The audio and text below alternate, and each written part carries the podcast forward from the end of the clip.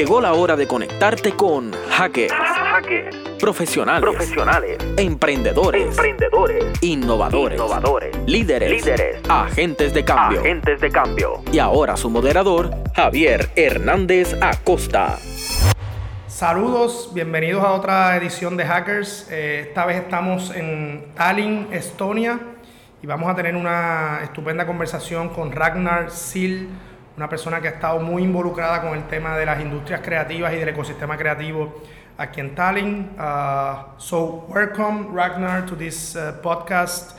And it's really nice to be here. We just uh, finished an interesting talk regarding creative economy development. So, thank you very much for your time. Hola and welcome. Uh, Ragnar, we always start trying to understand our guest. Uh, tell us a little bit about your background, your personal background, academic background, and how do you get into the creative industries? Well, well if you know uh, Javier's background, it's basically the same. it's like one to one.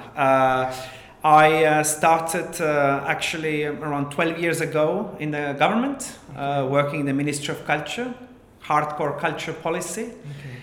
Uh, from there, uh, of course, culture policy has many facets, and and creative industries comes to the table very quickly. Uh, and after around 10 years of my tenure in the Ministry of Culture, I continued with a private consultancy. So I do a lot of consulting and advisory work around the world, uh, working with European governments, uh, governments around the world, uh, organizations, institutions, muse- uh, museums, theaters, uh, incubators, accelerators, and also universities. I do my own PhD. Um, uh, research at the moment for creative clusters development, mm-hmm. and I teach creative entrepreneurship, creative economy, so this this is this is all the work we do. You undergraduate uh, bachelor is in political science. Yes. Right. Yes. So how do you mix like the the how do you get into uh, interest what you're in, saying in that cultural policy? So what you're saying that that uh, that uh, civil servants cannot be creative? no, no, some I, of them are. Some, some of them, them are. are. Yes.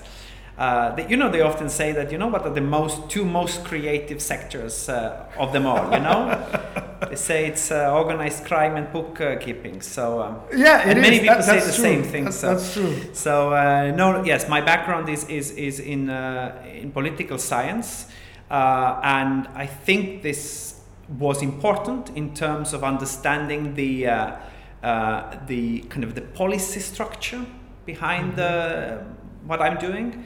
Now, now I'm doing my PhD uh, in uh, management, uh, okay. kind of a as, as a as a field, which again uh, was my decision because after working for you know almost 15 years uh, with creative industries, you have so many entry points to creative industries. Right. You can look, at, for example, my my main focus is understanding how creative clusters work, physical creative clusters, like the the place mm-hmm. we are now.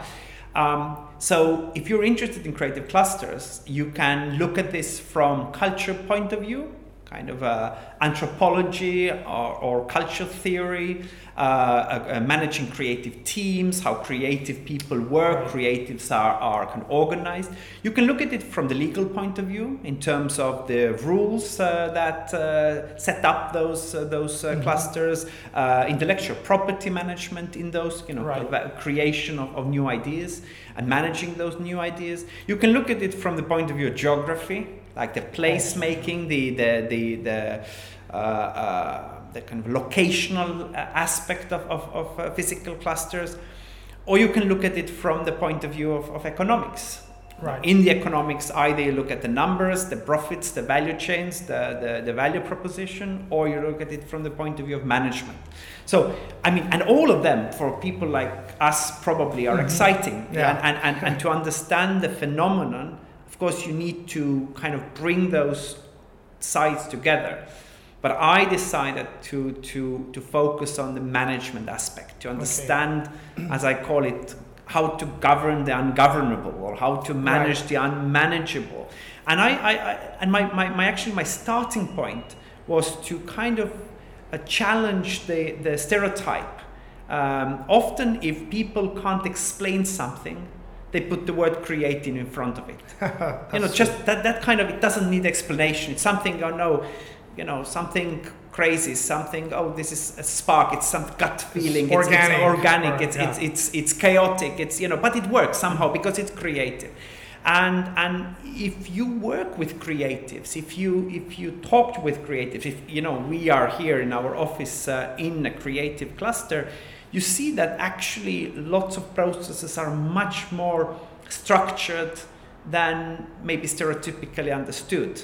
Right. Uh, so maybe creative processes uh, taking place within those creative clusters are not so chaotic after all. Mm-hmm. So that's that's what I want to have know. their own their own way of, of working. And uh, but before get before continuing with the, the cluster thing. Um, because of your experience, you, you were part of the whole development and awareness of the creative economy in, in Estonia. So, how can you uh, describe anything that you can mention regarding that that uh, beginning of the awareness on the creative industry's potential? It, was just a decision. I mean, uh, sometimes the, the the long you know the long uh, walk starts with the first step. It was in 2005 uh, when uh, actually it was because of the support and initiative by the British Council. Back then, they were very active in the region and they brought the creative industries notion with them. Okay. And uh, basically, what they said was, uh, We help you to map your creative industries for the first time. Uh, that was back in 2005, and that's it. Then they backed off. But we, when we looked at the results of the first mapping, we looked at how much it actually contributes economically, how many jobs are involved with this, how many uh, people are employed in the sector. We understood that this is there's there's something something more. In addition to that, as I was mentioning to you, creativity and and culture has a very special role in Estonia. I mean, everybody says that, but yeah. here we are crazy in culture consumption or culture participation.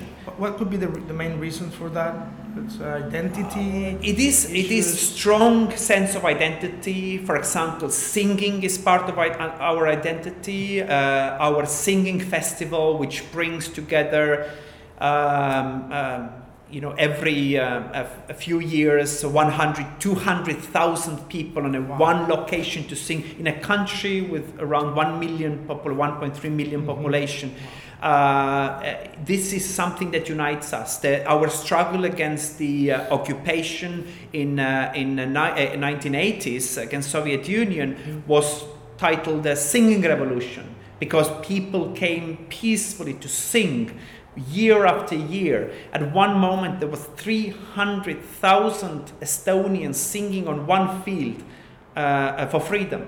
Three, every wow. third Estonian was there. So that gives another sense. But, but also because, and maybe this is even uh, uh, kind of a strange to understand, but, but in the Soviet times, in 60s, 70s, 80s, uh, when there was a, a, scarcity of everything. There were there were not, not enough, you know, things to buy in a shop or okay. things to eat. Uh, culture was always in abundance. So that was, you know, there were always books. So in a normal Estonian home, there were, you know, hundreds, not even thousand books, uh, but not always, you know, some necessities. So, uh, so last year we had 1.2 million theater visits in a country of 1.3.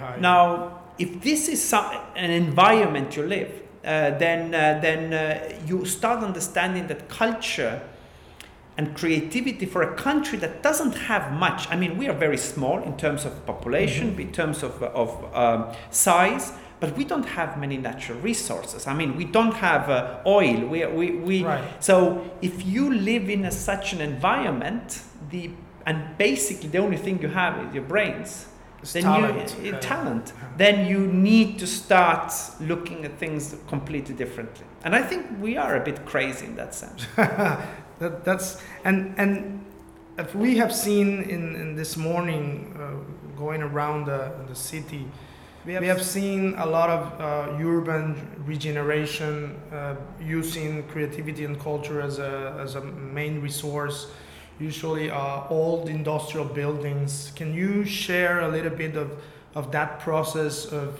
of uh, regenerating the, the public space and the urban space through arts, culture, and creativity? Yeah. Well, I think firstly, what is interesting with this is that you really don't have to, you know, have great belief in it. You, you don't have to make a, you know, a leap of faith here. Just open your eyes everywhere in the world in developed world this is happening everywhere. From liverpool to uh, to new york from right. barcelona to amsterdam from from look at some of the cities in china how they are kind of uh, taking their own industrial uh, heritage and turning it into you know live, living creative hubs design hubs. This work this this happening and this works. Mm-hmm. this work it's a simple economic sense. You, you've seen here all the development you've seen here in Tallinn around this area, which is quite massive for its size, it's all private. It's, it's business. Wow. It, it, it's a business plan. It makes sense. So it's uh, economic. It's sustainable. It's yeah. sustainable, and then you have those spillover effects. So the, the apartments that were just recently, just five years ago, so cheap and people didn't want to live here and they've even moved out. Now you can't find an available room here anywhere to buy or to rent because it's completely the the the, the kind of the value of the city space goes high. Now when this happens, mm-hmm. that has both positive and negative effect, and this needs to be very you know well balanced. On negative side, what is a Soho effect? You know, uh, uh, yeah, uh, really, re, you know, uh, gentrification. Uh, uh, prices go too high, and usually the first ones that have to leave are those. Yeah. so you need to manage this. You need to manage this. For example, in this business model where what is the name of this? Again? This is the Telliskivi Creative City, and in Telliskivi Creative City, for example, there's a clear business model which makes the prices for creatives, creative people, creative companies much lower than those of the uh, kind of a business rates for, for, for other industries. So, so basically, the restaurants and shops they subsidize mm-hmm. uh, uh, in a big way um, those creative uh, by paying by paying much higher. Much higher. Uh, yes, so that's on one hand. But as a positive side of gentrification, you as a city or as private owners start to look at those the, the real estate that you have from a different perspective so if you, it, it made sense to have a garage or, or you know some uh, uh, uh, you know molding studio or some kind of a very low level low added value uh, uh, a, a, venue in a very attractive place okay. then it doesn't make sense so you probably move this kind of a somewhere out of the center and have something you know with better value whether it is a commercial whether it's a kind of a living environment whether it's uh, whether it's uh, uh, a creative centers or something like that. But anyway it, it brings both positive and negatives and you have to manage those. Right let's take a short break and then we come back and continue the conversation. En breve regresamos con hackers emprendimiento innovación marcando la diferencia Regresamos a Hackers, profesionales del emprendimiento y la innovación. So we're back here in this episode of Hackers with Ragnar uh, Siil. Uh, you have a recent experience of spending three years in some uh, countries of Eastern Europe. Uh, can you mention those countries and, and describe a little bit the experience of, of providing support to, yes. to these countries in starting cultural policies and, and policies for creative industries? Absolutely. So I worked for the last three years for the European Union mission to uh, Eastern Partnership countries. So Eastern okay. Partnership, basically, if you imagine a map of Europe and map of Russia, then all those countries, uh, you know, uh, squeezed between the two buffer zone. So it's Ukraine, it's Moldova, it's uh, Belarus, it's Georgia, it's Armenia, and Azerbaijan. Okay. Very rich in history, very diverse, very difficult uh, times in terms of you know uh, uh, wars and occupations in Georgia and in Ukraine, active war activities in Ukraine, uh, um, sanctions, uh, uh, economic crisis, and all of that. Wow. And within that, Europe sees as one of the vectors for development of those countries. It's not only just you know giving development aid and supporting the civil society and, and you know building roads, but also through supporting the culture creative sectors. So okay. that's the policy of the European Union. Um, and my role was to, uh, to be uh, the uh, advisor for those six governments, plus uh, civil society and creative uh, sectors in those six countries, okay. to help to draft new culture policies, mm-hmm. Uh, help to draft creative industries development strategy. Okay. And also re- uh, kind of build capacities. So we organize trainings, uh, workshops, conferences, capacity buildings, online courses, and you know, a million other things. Mm-hmm. Um, so, and again, there's so much happening there, so much happening. Yes. Where, where government doesn't work, you know, a private sector comes in. So the nature yeah. doesn't uh, allow an empty space, as we say here. And before the, the interview, we were talking a little bit of the booming of Estonia in terms of economic development, uh, but also social development and development in general. And, and there's a lot of conditions that make it uh, has make it happen or help and, and, and foster that development. Uh, what do you think uh, had made Estonia different and, and so accessible to this uh, startup uh, development and economic booming mm-hmm. in the last years? Well, I think uh, the right answer would be smart people, okay, good we, genes. okay. no. We can. We, no. Uh, you know, I think uh, one very important element you have to to look at is your weaknesses. Because if you know if you if you know if you if you have a very good life if everything works for you then you know you might lack that motivation we are i mean where where did we come from when when the soviet union collapsed we have to start rebuilding our country uh, economic crisis we are you know very few people for quite a big land in, in a terms you 1. know 1.3 million 1.3 million but we are bigger in, ter- in, in, territory than netherlands for example wow. or belgium or, or denmark uh, which means that we're quite a few people for a quite a big land, which means that, and we live across the country in very small communities. Okay. So we were too poor to, to build up certain infrastructure, which was, you know, normal, let's say mid 90s or, or, or, late 90s, which meant we had to start developing new kinds of public services. That was one of the key element of a, a launch of the e-government, because okay. you can't physically, as a government, be present. It is it's it's way too expensive. So being poor helps.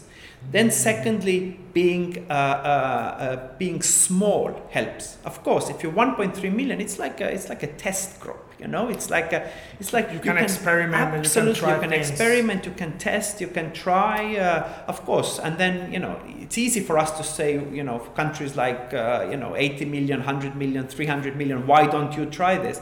But it's really it's, it's, it's easy to do sometimes you fail but you know even the failure culture is important but then mm-hmm. you learn from this um, but then thirdly estonians are, are uh, extremely on one hand we are extremely hardworking uh, kind of a protestant ethics and you know uh, okay. kind of nordic understanding but at the same time we have um, we are very lazy in terms of, of kind of a bureaucracy and and you know we, we try to find uh, and that's in our genes we try to find um, as we were slaves for 800 mm-hmm. years uh, uh, for you know nobility then we always try to find the easiest, easiest way, way uh, whether it was the occupants from soviets or, or you know mm-hmm. germans in you know 100 years ago um, and, and that atmosphere which is now we, we the, the word we used to describe this is now a positive adjective,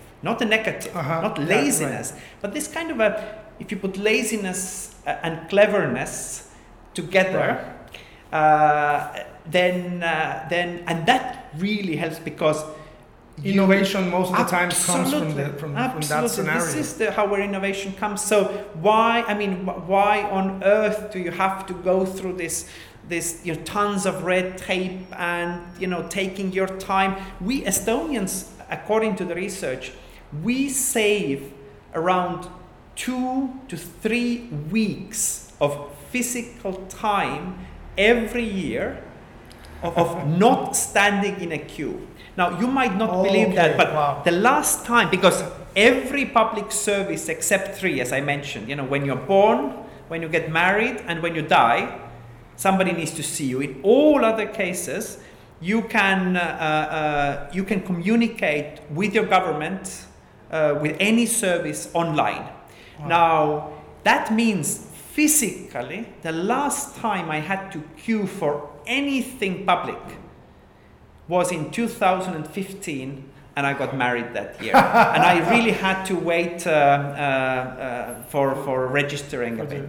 That was, and before that, probably it was another three years. Now, I don't, and you know, just think every day you have to take a bus or a car, you drive somewhere, you wait, you hand in your documents, you wait in Every a line, time, you, and it can, if you put half an hour, hour, two hours together, then it's easily combines into weeks. Weeks that you can either, well, spend with your family, but in reality, of course, work. More Work. work, work, work. So, You mentioned something uh, before regarding also uh, the view of a, of a global market, and that's something that we have in Puerto Rico. We are an island, you know, so we have the, the, the challenge of, of having a small local market.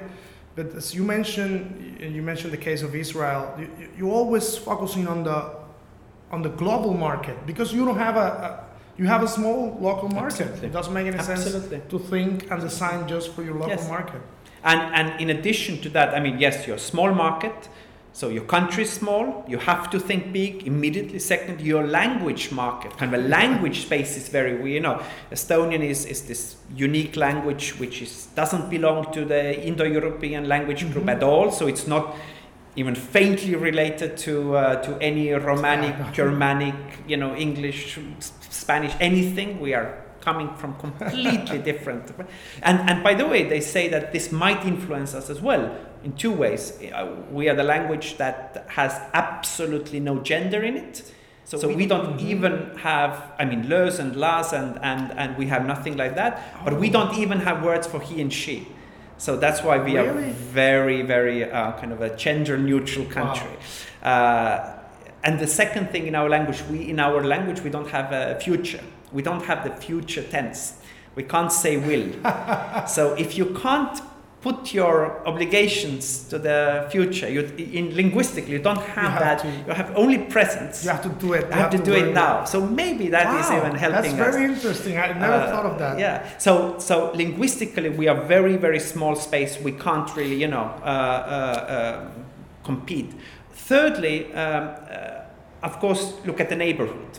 If your neighbor is if one of the neighbors is Russia, which you know we don't have much relationship with economically definitely with with sanctions and you know our understanding of democracy and and and, and you know the way you run people's life doesn't uh, match uh, then you have i mean you have to look outside, Outside. from the very kind of embryonic st- uh, uh, kind of a stage of the development of your business idea immediately.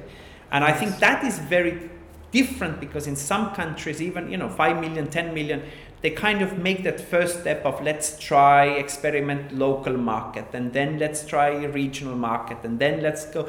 And there are pluses in doing this but actually you can you know jump over a number of development stage and go into big boys game much quicker. Uh-huh. and in addition to that as i mentioned to you before uh, there's this skype effect. Because Oh, the previous things they were like they are they are physical. And so they, they are. That you, you have your size you have your language you have your neighbors you are in a physical place But Skype Effect, Estonia was a place where Skype was um, uh, uh, created.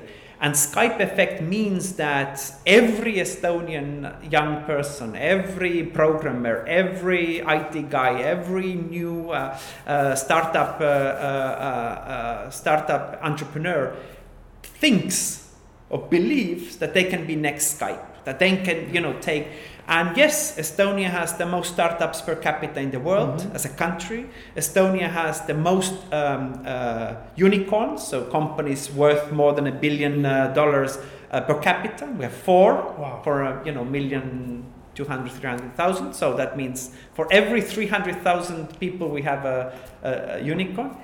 That kind of an kind of an atmosphere and, and mentality and paradigm, I think supports. And what's the role of the education system? Um, it has to be good. It has to be very high quality. Estonia has uh, is ranking uh, constantly on, as top uh, top three country in the world in PISA test. Uh, okay. Uh, especially for math and science. Uh, for math and science, we were the third after South Korea and Finland.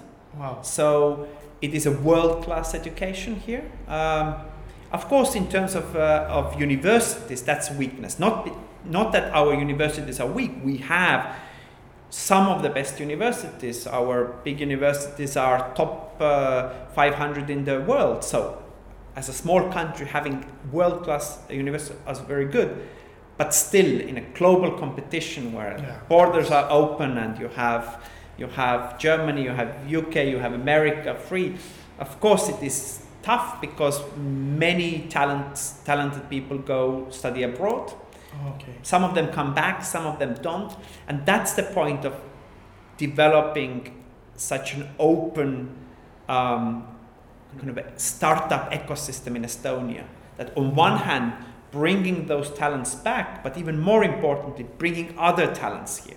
So right. it doesn't, matter, you know, our young people can go, but then others come. And that kind of a not being one way street is, I think, important for a country of 1.3 million. Wow.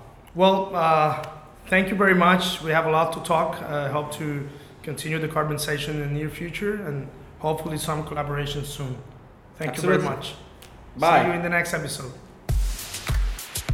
Gracias por habernos acompañado en Hackers. La próxima semana los esperamos en un espacio en donde seguiremos en contacto con los profesionales que dejan su huella a través del emprendimiento y la innovación.